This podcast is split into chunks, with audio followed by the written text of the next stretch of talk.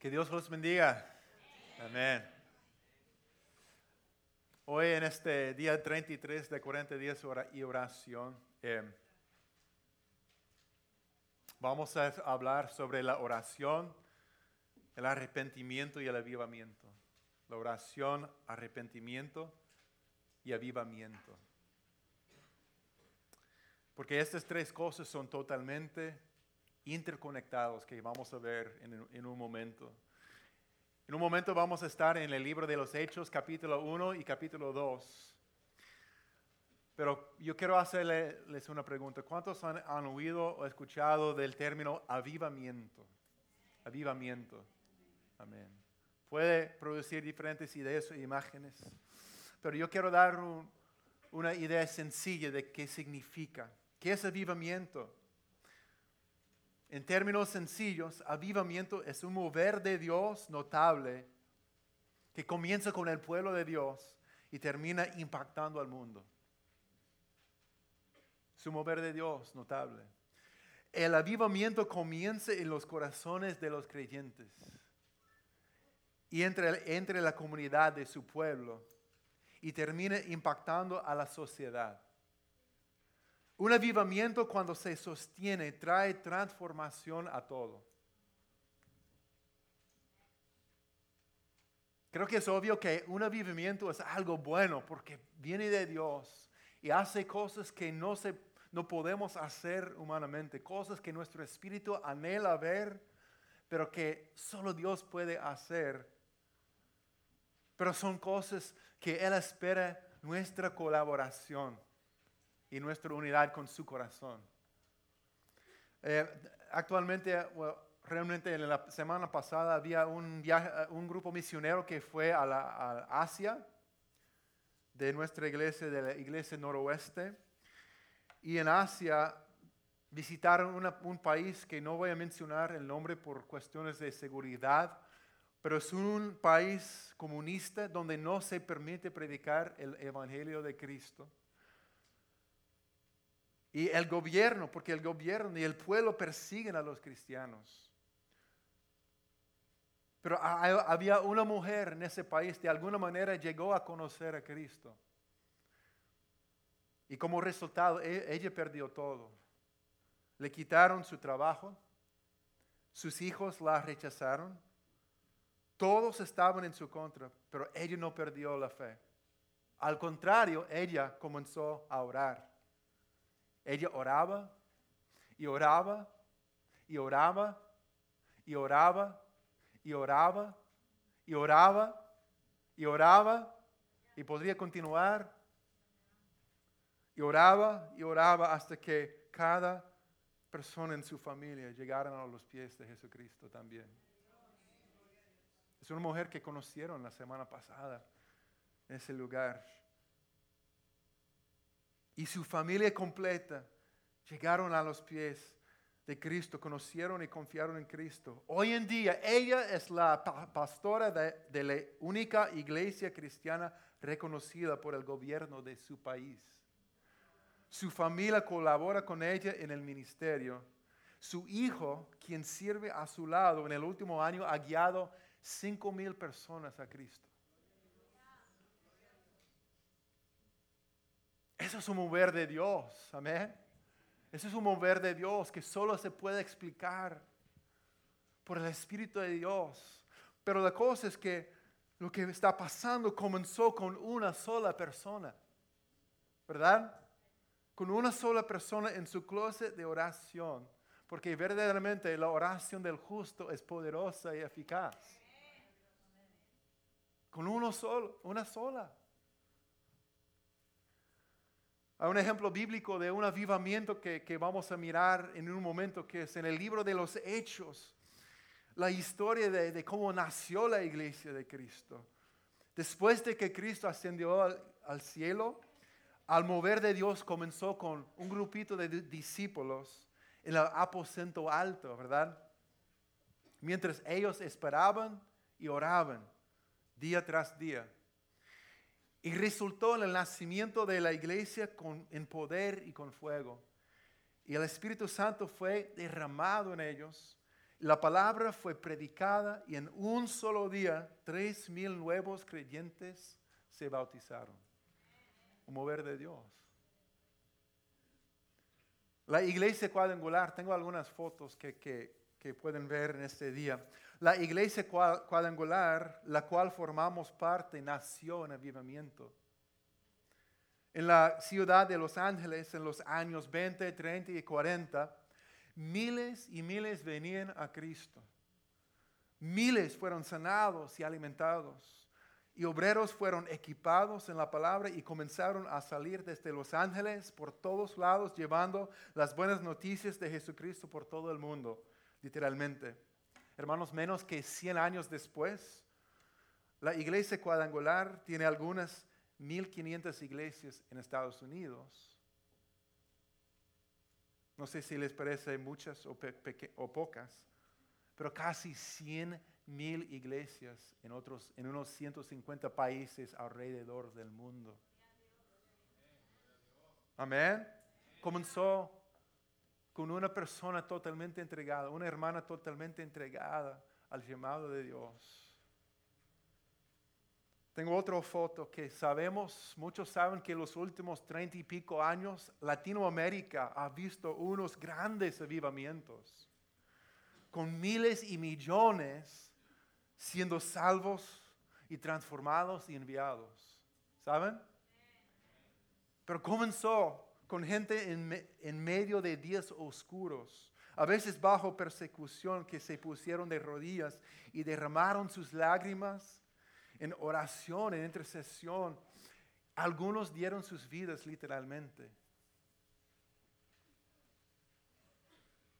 En el año 1999, hace unos 20, precisamente 20 años, ¿verdad? Hace 20 años en la ciudad de Cali, Colombia, una ciudad conocida por sus carteles, secuestres, violencia. ¿Qué pasó? 35 mil creyentes se ah, llenaron un estadio para una reunión de oración que duró toda la noche. Había gente esperando afuera porque no había espacio a entrar. Y cuando algunos se iban, otros entraban. Llenaron un, estadio, 35 mil personas para una reunión de oración de toda la noche y levantaron fuerte aplauso cuando el organizador del evento declaró proféticamente, nuestros jóvenes no van a llevar drogas, sino el Evangelio de Cristo desde Colombia al mundo. Algo se rompió en ese momento, eh, eh, en esa noche cuando se, juntaron para, no, no, para un show, no para ver, ah, mira cuántas personas podemos tener juntos, no, sino para estar juntos en oración unida humillándose delante de Dios, clamando a Él para que Él hiciera cosas que nadie más podía hacer. ¿Cuántos pueden imaginar un avivamiento en Seattle? Yo lo quiero ver. Para mí es la única manera que vamos a ver una ciudad, una región del mundo cambiada realmente, desde arriba hacia abajo.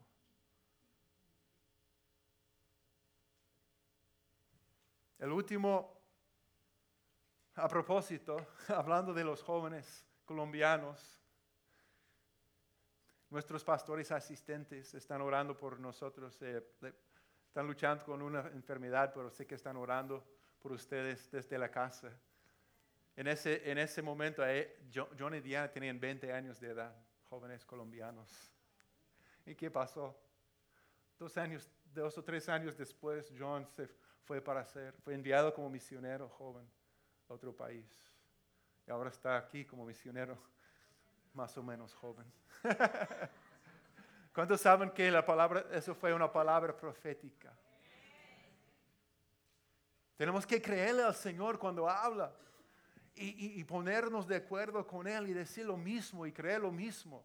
Pero orar creyendo y pidiendo lo mismo que Él quiere y no darnos por vencidos. Eh, eh, en Estados Unidos estamos pasados. ¿Cuántos han escuchado del, Jesus Movement, el movimiento de Jesús? Ese comenzó en los principios del año 70. ¿Cuántos han escuchado de los hippies? Una generación de jóvenes. Eh, fue una generación perdida en drogas, muchas drogas, perdida en inmoralidad, muchas veces al extremo, rebelión contra toda autoridad. Pero lo que pasó es que muchos terminaron enamorándose de Jesús totalmente. De hecho, mucha de la gente que, que pueden ver aquí en el santuario con canas, gente como Pastor Steve y Pastor Scott, son el resultado de ese mover de Dios que comenzó en los principios de los años 70. Fueron salvados du- durante esos días. Y en ese, eh, dicen que unos 250 mil personas fueron salvadas por este mover de Dios durante 10 años. Pueden ver aquí uno de, algunos de est- estos jóvenes. No sé si vieron en la playa. Podemos ver, ¿qué es esto?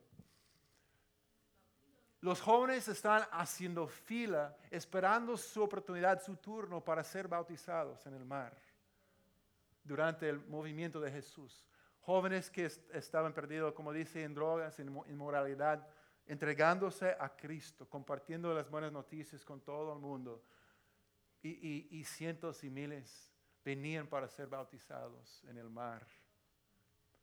Y, pueden ver las demás fotos. Eh, un pastor listo para bautizar cientos de personas ahí. Esto está en el sur de California. ¿Saben que el sur de California tal vez no, no es conocido por, por su santidad? Pero mira lo que Dios estaba haciendo. Miles y miles llegando a los pies de Cristo. La verdad es que estamos pasados por un mover de Dios aquí en este país. Eso pasó hasta 50 años. Gloria a Dios por lo que Él hizo. Pero ¿cuántos saben que Dios quiere, es tiempo a avivar la llama? Amén. La iglesia, su cuerpo está viva hasta el día de hoy. Siempre cuando el fuego y su luz menguaba y casi se apagaba a lo largo de la historia, el Espíritu de Dios despertaba corazones dispuestos, quienes se humillaban, clamaban a Dios y persistían hasta que el fuego se avivara y la pasión para Dios y su presencia y su obra fuera restaurada. Cada avivamiento es único y tiene que ser así. No, no vamos a, no, no- no estamos deseando repetir precisamente el pasado, sino esperar lo que tiene para nosotros en el día de hoy. Amén. Pero, pero todo avivamiento tiene ciertas cosas en común. La oración ferviente, el arrepentimiento sincero y la renovación por la obra del Espíritu en la, en la gente, la unidad, la pasión para su presencia, el mover de su Espíritu, hambre y sed de Dios que sea más fuerte de, cualquier hambre o sed, para cualquier otra cosa. Señales y prodigios, una carga para las almas y la salvación y transformación de muchos perdidos a todo nivel de la sociedad. Son características de, de los avivamientos. Entonces, ¿y por qué estoy hablando de avivamiento en el día de hoy? En estos días de 40 días de oración. Porque avivamiento siempre, siempre comienza con oración. Oración persistente, oración ferviente y unida. Y estamos orando durante 40 días de oración porque sobre todo deseamos un mover de Dios. Amén. Y creemos firmemente en, en lo que dice Hebreos 13, versículo 8, que Jesucristo es el mismo ayer y hoy y por los siglos. En otras palabras, lo que Dios ha hecho antes lo hará otra vez. Yo lo creo que lo que Dios ha hecho lo hará otra vez. Pero Dios busca vidas dispuestas, sinceras, entregadas a unirse con Él. ¿Cuántos anhelan experimentar un mover de Dios notable en nuestros días? Aquí en Estados Unidos, en nuestras, en nuestras vidas y familias. Y, y óigame, Yo no, yo no estoy enamorado de, de- de grandes números. Gloria a Dios por los grandes números. Para mí son el fruto, son el resultado de que sea una persona que diga, Dios, yo quiero ver tu mover en mi vida aquí. Comienza aquí. O sea, ¿me, explico? No se trata de, de- miles de personas que, llenan un, un estadio para un show, no. Se trata de, de lo que Dios quiere hacer dentro de nosotros, que, que sea tan poderoso que no se puede contener, que sea tan poderoso que tenga un impacto por, todos, por todo lugar. Amén. Entonces, el, el- el avivamiento es un, poco difícil a describir en parte porque cada uno es único. Tiene que ser así, pero quería leer algunas citas, cosas que grandes hombres de Dios han dicho sobre el avivamiento de diferentes tiempos y generaciones para ir despertando nuestras mentes, imaginación y almas aún más. ¿ok? Entonces, no sé si han escuchado de alguno de estos hombres, no importa, créeme, son hombres de Dios que han escrito, que han orado, que han clamado a Dios, han predicado. Uno de ellos se llama J.I. Packer. Él dice que el avivamiento es la visitación de Dios que da vida a los cristianos que han estado durmiendo y restaura un profundo sentido de la presencia y santidad de Dios. De allí brota un vivo sentido del pecado y un profundo ejercicio de corazón en el arrepentimiento, la alabanza y el amor, con una salida evangelizadora. En consecuencia, los cristianos en avivamiento se encuentran viviendo en la presencia de Dios, atendiendo a su palabra, sintiendo un- una preocupación aguda por el pecado y la justicia, rego- regocijándose en la seguridad del amor de Cristo y su propia salvación, espontáneamente constantes en la adoración, incansablemente activos en ser testigos en el servicio, alimentando estas actividades con alabanza y oración. El hermano Andrés Murray, Andrew Murray dijo, un verdadero avivamiento significa nada menos que una revolución, expulsando el espíritu de mundanidad y egoísmo, haciendo que Dios y su amor triunfen en el corazón y en la vida. Amén. Como dije, el avivamiento siempre comienza por la oración. Siempre comienza por la oración. A.T. Pearson dijo, nunca ha habido un despertar espiritual en ningún país o localidad que no haya comenzado en la oración unida. ¿Se puede imaginar el poder de la oración unida entre nosotros? Lo que Dios quiere hacer. Ian Bounds escribió poderosamente sobre la oración en muchos libros y él dijo que cada movimiento poderoso del Espíritu de Dios ha tenido su origen en el cuarto de oración. Y, y- y siempre como hemos dicho, el avivamiento comienza, hermano, contigo. Comienzo contigo, comienzo contigo, comienzo conmigo. Había un hombre que se llama Rodney Smith, que fue siempre poderosamente usado por Dios donde quiera que iba. ¿Sabe su secreto?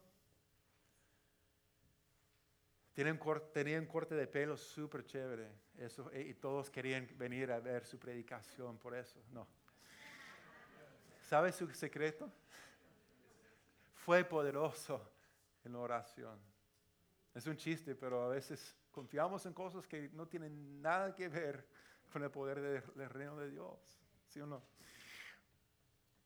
Él fue poderoso, en la oración. Y una vez Dios dio, eh, alguien le preguntó, le preguntaron cómo podemos ver un avivamiento. Él respondió, vete a, a casa, enciérrate en su cuarto, arrodíllate en el piso y traza un círculo alrededor de ti mismo con un pedazo de tiza. Allí de rodillas ora con fervor y quebrantamiento que Dios quiera comenzar un avivamien- avivamiento dentro de ese círculo. El punto es claro, que el mover de Dios comienza en cada corazón y cada vida. Comienza conmigo y comienza contigo. Amén. Todo avivamiento es primeramente profundo y personal antes de ser amplio. A veces cuando hablamos de la oración y ayuno, de buscar más de Dios y pensamos y, pensamos y actuamos que es para otras personas. No sé por qué, hay diferentes razones. Pensamos, no, eso es para otra gente. Puede ser que nos pensamos demasiado, más espirituales y maduros que los demás. Dios sabe que ellos necesitan oración y, ayuno y humillarse porque Gracias a Dios por 40 días de oración para que ellos estén cambiados, ¿verdad? Gracias a Dios por 40 días de oración para que mi esposo o mi esposa tenga esa transformación que he estado esperando. Ellos, es para ellos. O tal vez nos pensamos no suficientemente espirituales. Oración y ayuno y lágrimas, eso es para los super espirituales que los líderes, los pastores, los intercesores, los profetas, y yo no califico para eso. No sé cuál es tu pensar, cuál, cuál limitación tendría usted.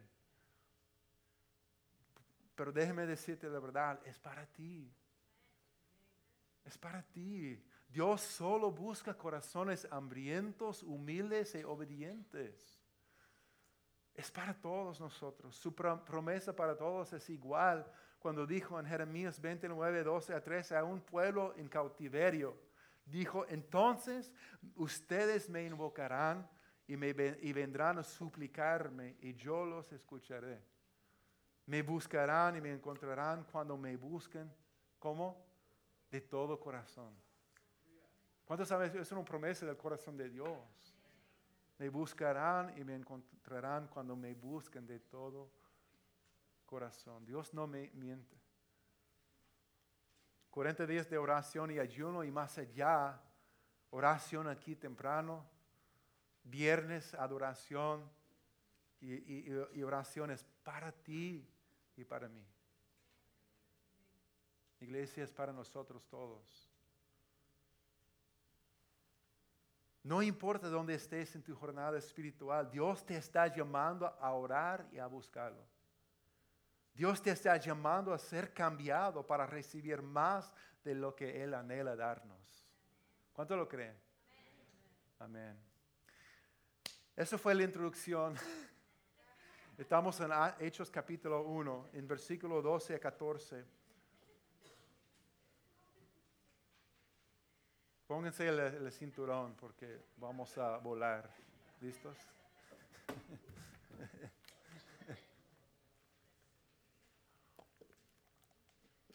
Jesús acabó de ascender al cielo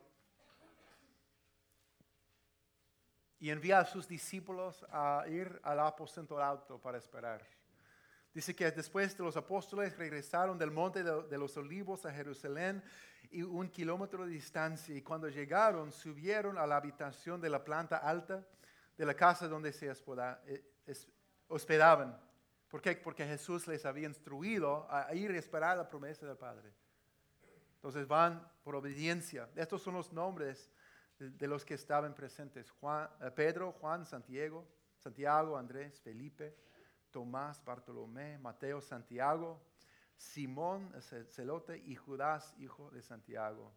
fíjense en versículo 14. ¿Qué estaban haciendo esta gente?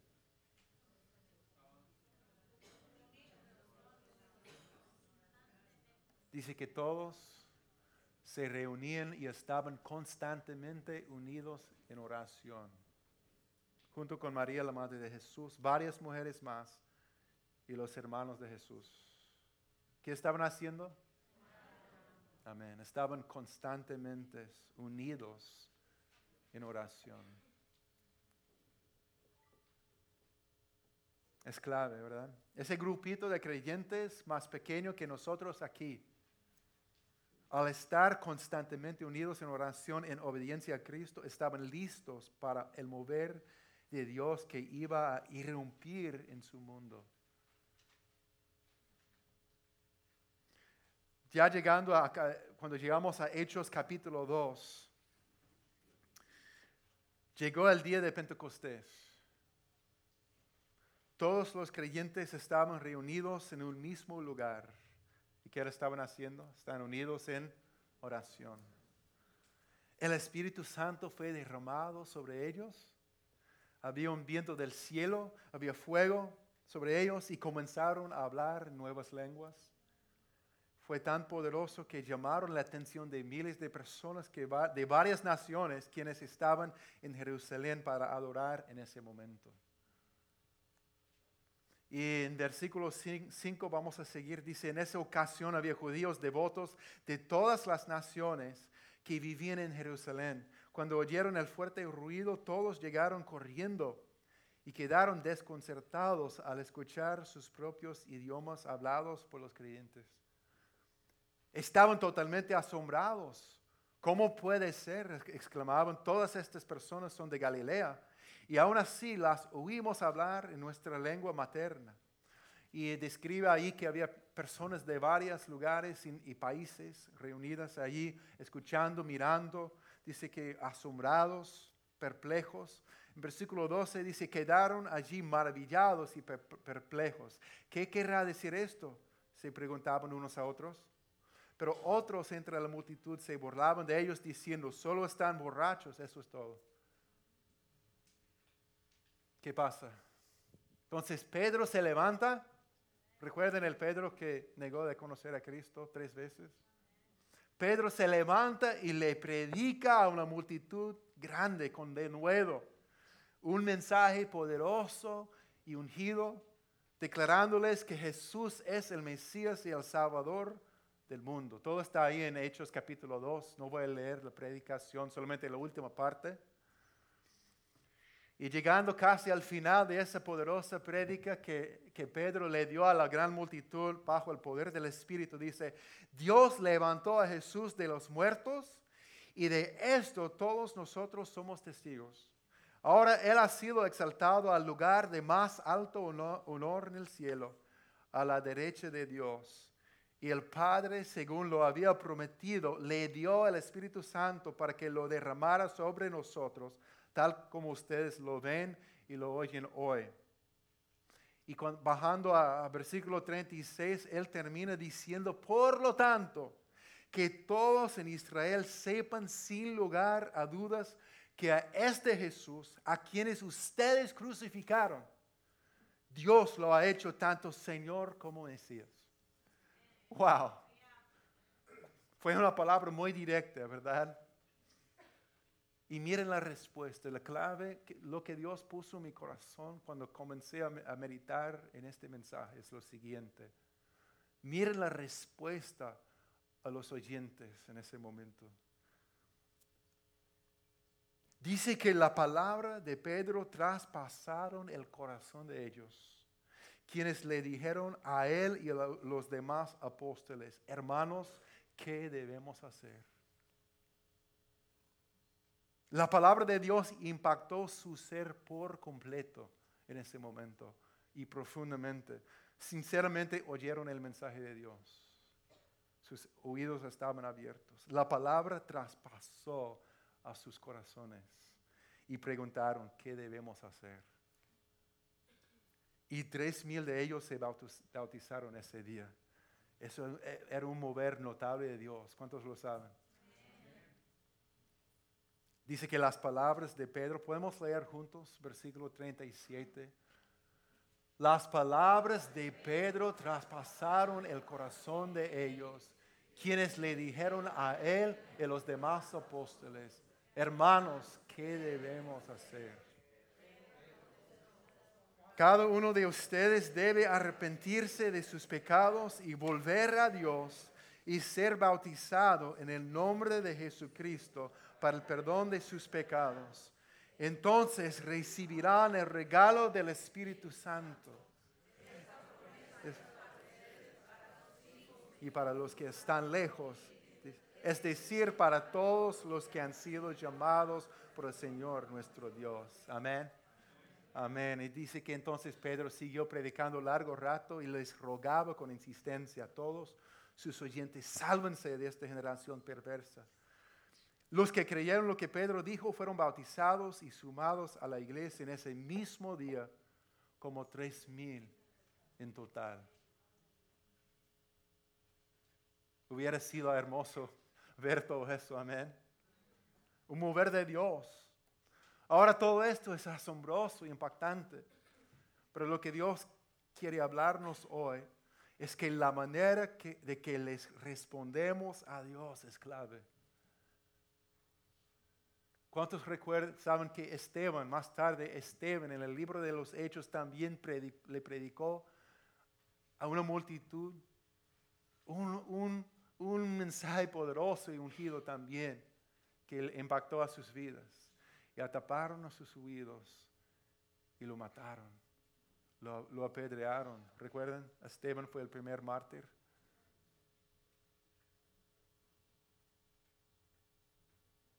Pero aquí en versículo 37 describe lo que sucedió en las personas que oyeron el mensaje. Dice que sus palabras traspasaron el corazón de ellos. Literalmente oyer, cuando oyeron el mensaje, traspasaron el corazón de ellos. quienes le dijeron qué debemos hacer? La verdad es esta, hermanos. La verdad es esta. Aunque haya oración y predicación ungida, un mover de Dios en gran parte depende de cómo respondes cuando Dios habla y Dios se mueve.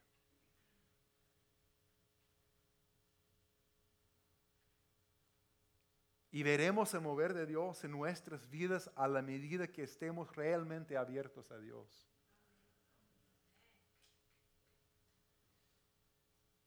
Aquí en este versículo clave, Hechos 2, versículo 37, veo tres cosas esenciales para, mover, un mover de Dios en mi vida y en tu propia vida.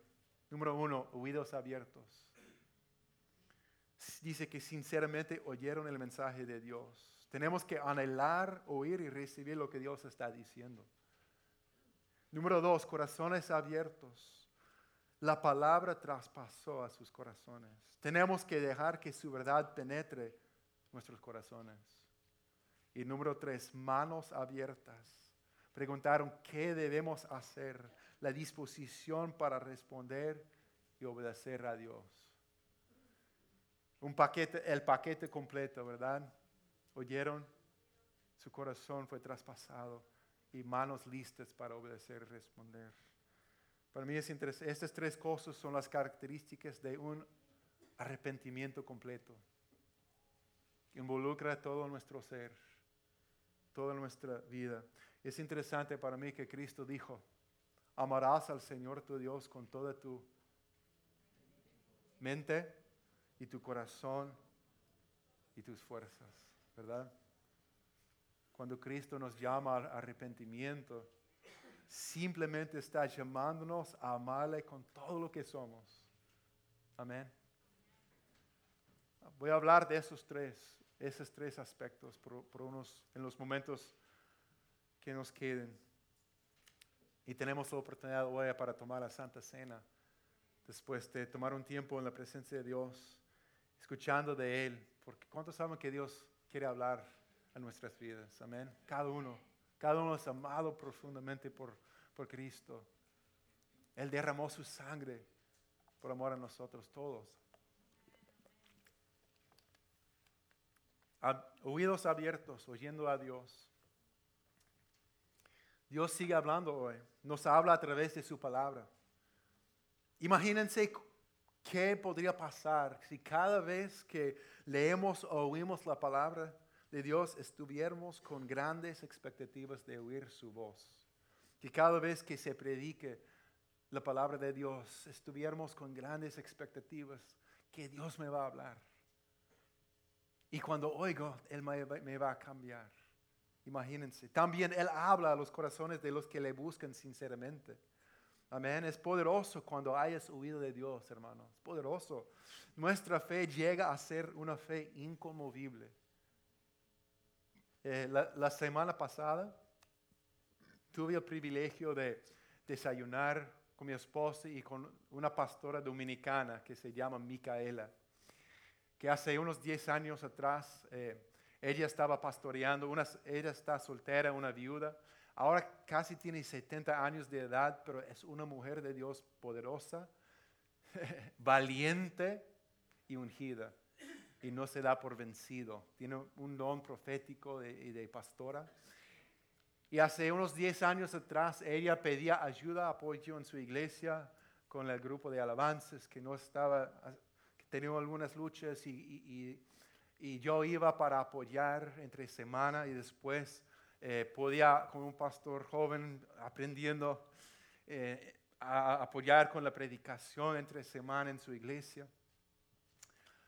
Y allá en ese, ese lugar eh, donde pastorea ella, wow, tanta guerra espiritual, tanta lucha. Está en un barrio difícil donde se mueve mucho vicio y, y, cosas, pero allá ahora su iglesia está tan llena que no hay espacio para nadie más entrar.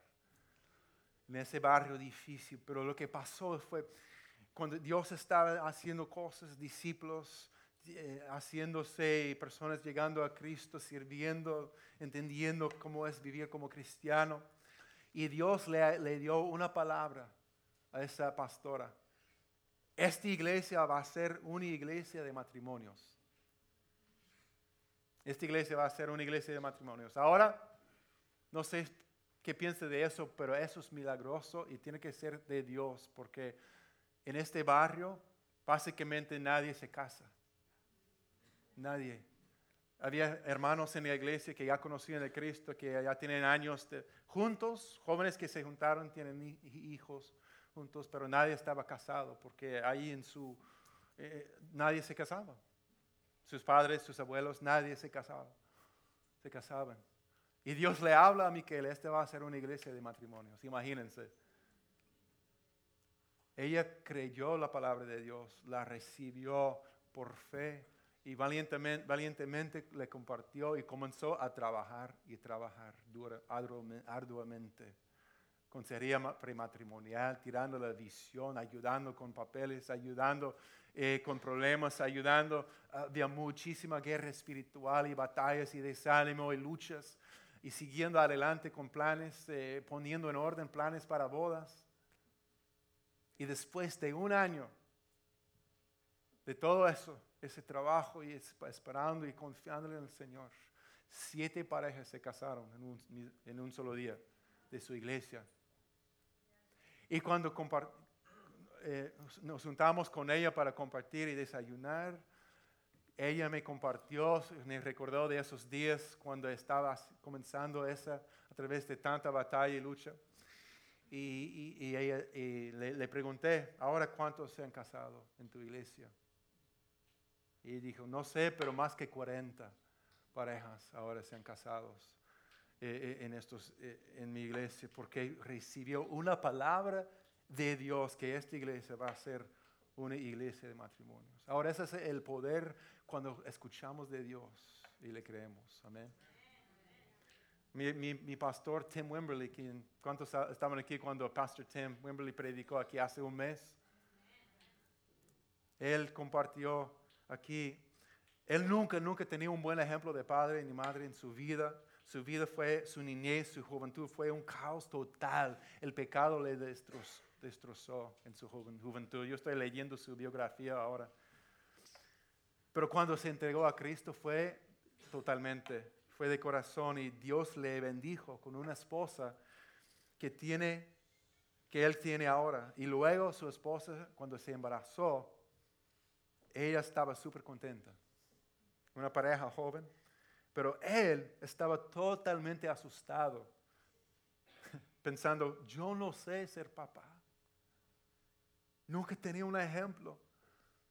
Y un día estaba eh, en un culto como este, nerviosamente pensando en el hecho que iba a ser papá. Y al final invitaron a la gente a pasar al altar si necesitaban oración. Y él se levantó rápidamente y al, acercarse al altar comenzó a llorar y llorar y llorar.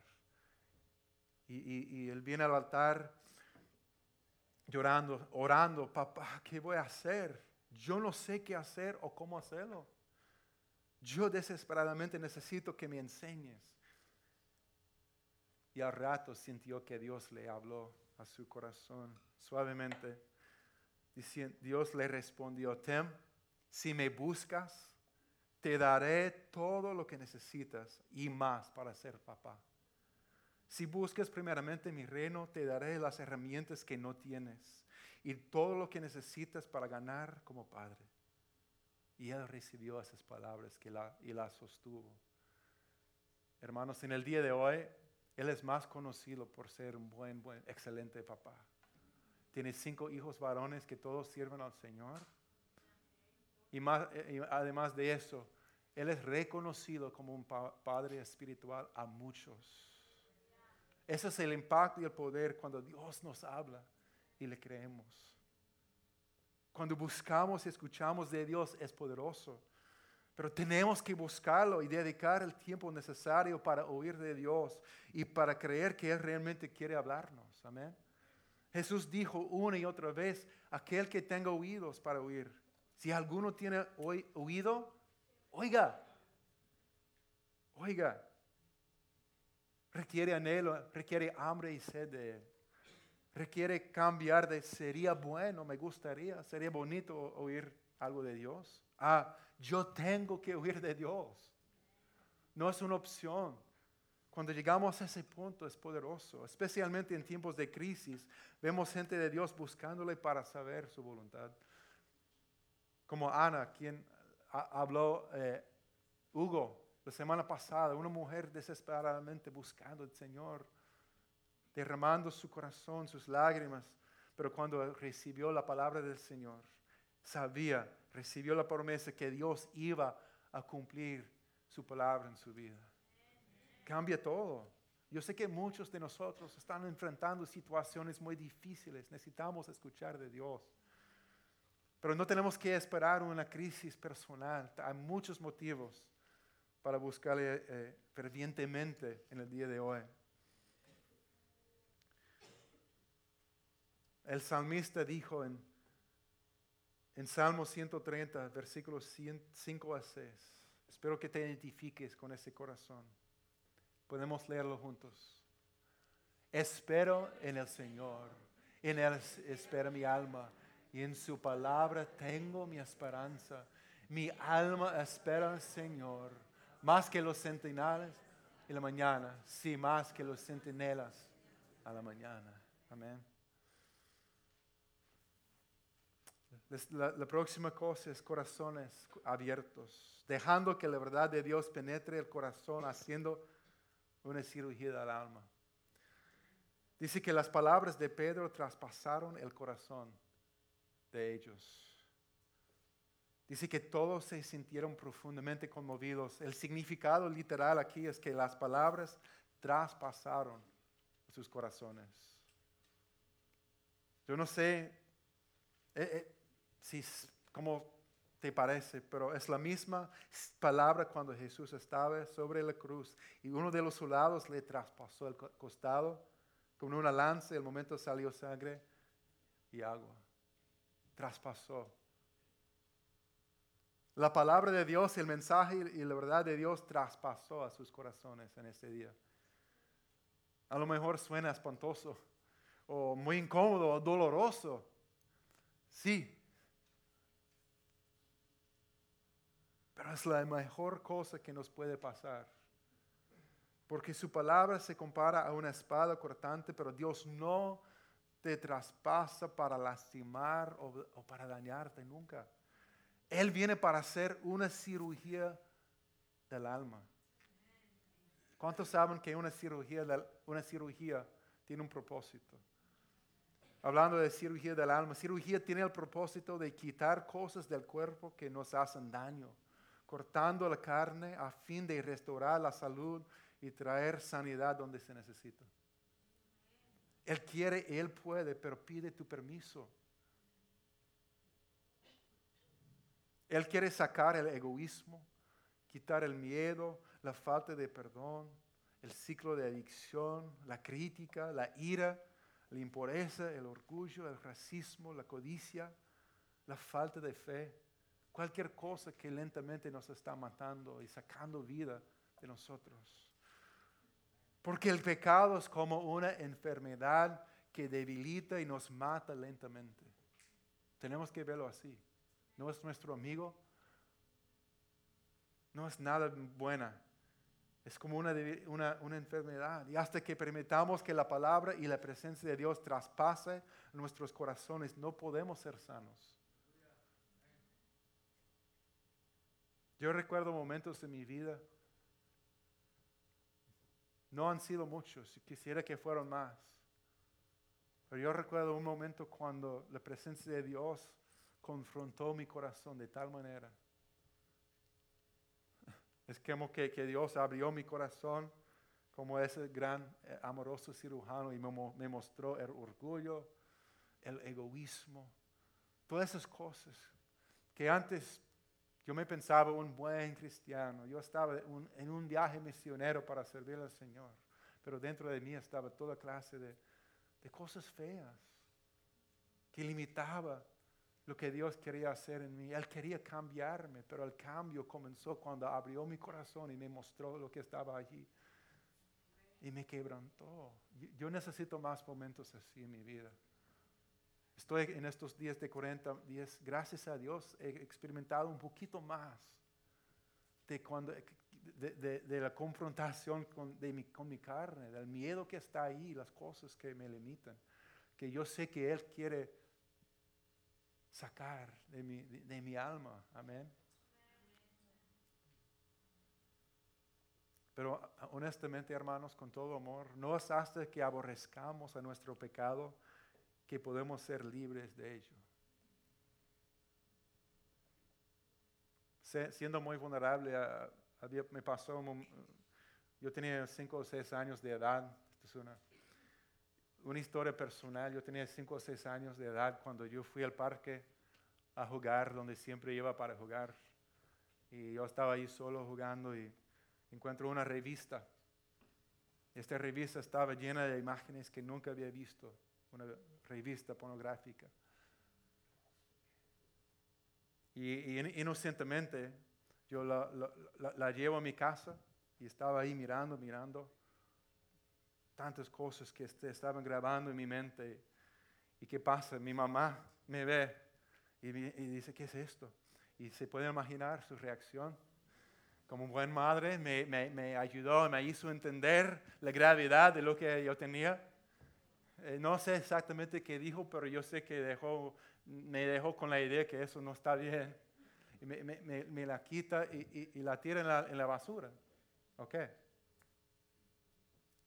¿Qué pasa? La próxima mañana temprano yo me despierto. Primer pensamiento en mi mente es esa revista. Nadie estaba despierto. Entro en la cocina, busco en la basura, la saco. La saqué otra vez y comienzo a, ver, a ver. ¿Qué pasa? Esta vez yo, yo, yo, no, yo era tan inocente, yo sabía lo que estaba haciendo la segunda vez. Porque no importa si si tenía cinco o seis años de edad, ya, ya tenía conciencia de lo que estaba haciendo. ¿Qué pasa? Llega mi mamá otra vez.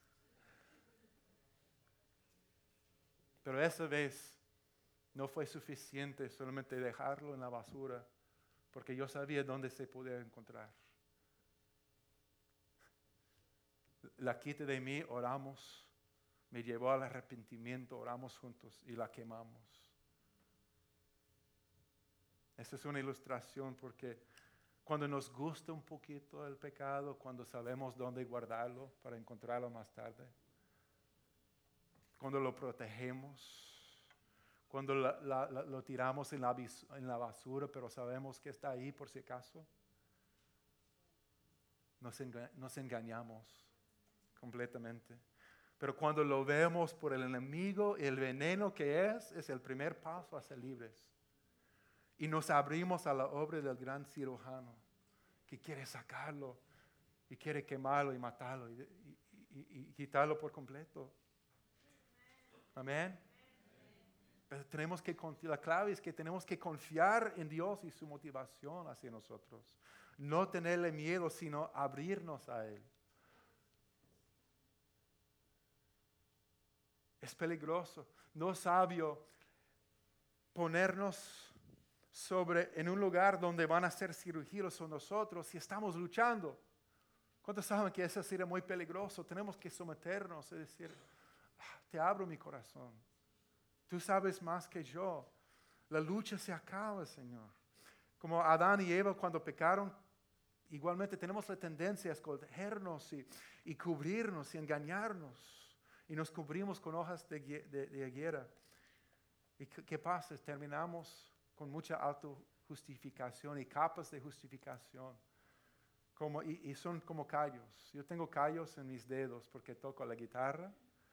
Y los callos, ¿qué hacen? Quitan la sensibilidad al dolor de las cuerdas. Y los callos son una pequeña barrera que nos hacen menos y menos sensibles al dolor. Y cada vez que oímos la verdad y Dios toca la puerta del corazón y no respondemos, algo sucede. En el principio, en el principio nos inquieta, ¿verdad? Pica. Pero desarrollamos un pequeño callo que se pone más y más grueso. Y mientras nos acostumbramos a oír pero no responder, huimos menos y menos y menos. Estas cosas se convierten en una barrera entre nosotros y la obra que Dios quiere hacer en nosotros.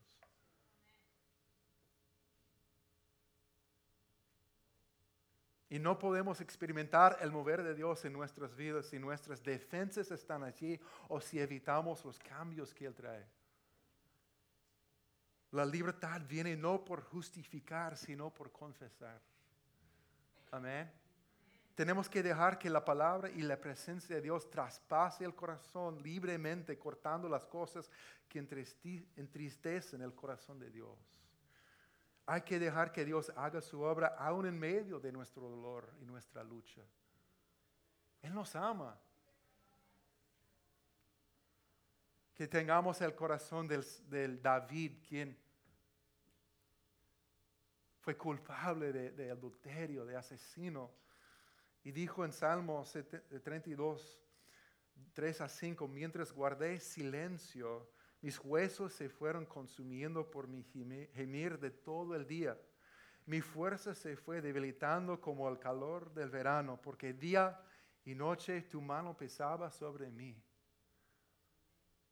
Pero te confesé mi pecado y no te oculté mi maldad. Me dije, voy a confesar mis transgresiones al Señor y tú perdonaste mi maldad y mi pecado. Siempre será así. Puede ser que tengas miedo sobre lo que Dios va a pedirte hacer o cambiar. Él siempre, siempre va a confrontarnos y cambiarnos para liberarnos, para sanarnos, para que seamos más y más como su Hijo Jesucristo, ¿verdad? Hermano, ¿cuáles defensas o barreras cosas has guardado que impide que la verdad de Dios penetre a tu corazón? Es una buena pregunta. No vamos a ver el mover de Dios que anhelamos hasta que dejemos al lado esas cosas y recibimos su cirugía y su sanidad. Es un hecho. Ahora necesitamos huir de Dios con oídos abiertos y dejar eh, su palabra traspase el corazón, pero la, la última cosa que es que necesitamos responder con manos abiertas.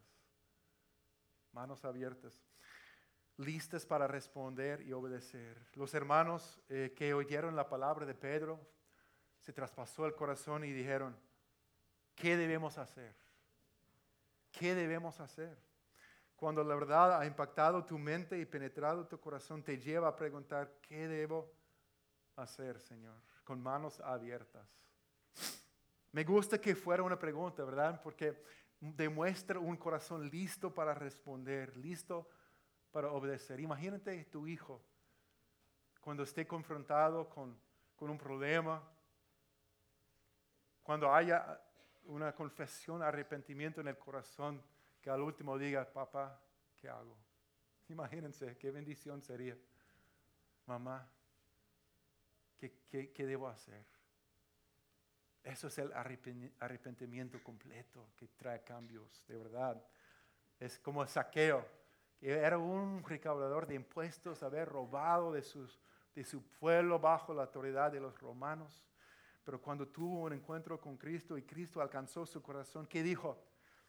Resueltamente dijo, mira Señor, ahora mismo voy a dar a los pobres la mitad de mis bienes. Y si en algo he defraudado a alguien, le devolveré cuatro veces la cantidad que sea. Hoy ha llegado la salvación a esta casa, le dijo Jesús. ¿Qué hago? Tenemos que huir, pero tenemos que decir, Señor, ¿qué debo hacer? ¿Qué debo hacer? ¿Qué necesito cambiar? ¿Qué paso necesito tomar? Manda. Amén. Tomando otra, otra vez el ejemplo de mi pastor Tim. Cuando él se entregó al Señor ah, después de una vida totalmente desordenada, él había hecho mucho daño a, mujeres, a hombres, a, su papá, a su mamá, a mucha gente, reproduciendo las heridas que él tenía, pero hizo mucho daño. Y lo que hizo, literalmente hizo contacto con cada persona que él podía recordar a lo cual había hecho daño por sus pecados, sus decisiones, su estilo de vida. Cada uno. Y, les pidió perdón personalmente. Me sorprendió cuando comencé a leer su libro cómo, wow, que una persona puede escribir sobre su vida tantas cosas malas que había cometido en su, en su vida. Pero la, verdad es que Él tiene, tiene una conciencia limpia delante de Dios y delante de las personas. Porque cuando se entregó a Cristo, no se quedó solamente dentro. Él dijo, Dios, ¿qué debo hacer? Y estaba en su corazón pedirle perdón a, a cada una de las personas. Y Dios, él, él comenzó a hacer lo que Dios decía. En resumen, terminando, eso es el arrepentimiento completo, hermanos. Amén. El arrepentimiento involucra nuestro ser completo, mente, corazón y acción. Mente es un cambio de pensar. Pensamos diferente acerca de Dios, acerca del pecado, acerca de nosotros mismos, acerca de los demás, acerca de todo. Corazón es un cambio de corazón. Estamos dispuestos a ser cambiados cuando Dios penetra en nuestros corazones para hacer la cirugía del alma que necesitamos. Amén. Y acción o la obediencia. Literalmente el término arrepentimiento fue originalmente un término militar significando dar media vuelta o retirarse. Si uno está caminando en esa dirección, Obviamente no soy militar por el estilo que hice ese cambio, pero tú sabes cómo... Es un, eh, eh, dar una media vuelta de 180 grados, ¿verdad? Literalmente significa, es una decisión que lleva a la acción. Es preguntar, ¿qué debo hacer con las manos abiertas, listas para obedecer? Es el paquete completo, mente, corazón y caminar. Y el gran mandamiento es igual, es el paquete completo. Amar al Señor tu Dios con todo el corazón, mente y fuerzas. Amados, respondamos a Dios con todo lo que somos. Amados hermanos, respondamos a Dios con todo lo que somos. Oídos abiertos, corazones desnudos y abiertos delante de Él, con manos abiertas, listas para responder. Termino con un versículo más que es Hebreos 3, 7 y 8. Por eso, como dice el Espíritu Santo, si ustedes oyen hoy su voz, no endurezcan el corazón, como sucedió en la rebelión en aquel día de prueba en el desierto. Hoy si oyen su voz, no endurezcan el corazón. Eso se refiere al pueblo de Israel cuando estaban en, el punto de, entrar en la tierra prometida. Y la gran mayoría dijeron, no podemos, no podemos. Y rebelaron contra Dios. O sea, ¿qué implica? Tenían una decisión a tomar, ¿verdad? Hermano, amigo, amado, si, si hoy escuchen su voz, no endurezca el corazón.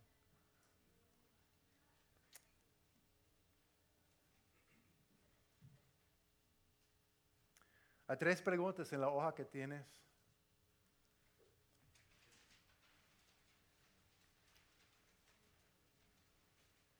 O tres puntos de oración con preguntas. La primera dice, Dios,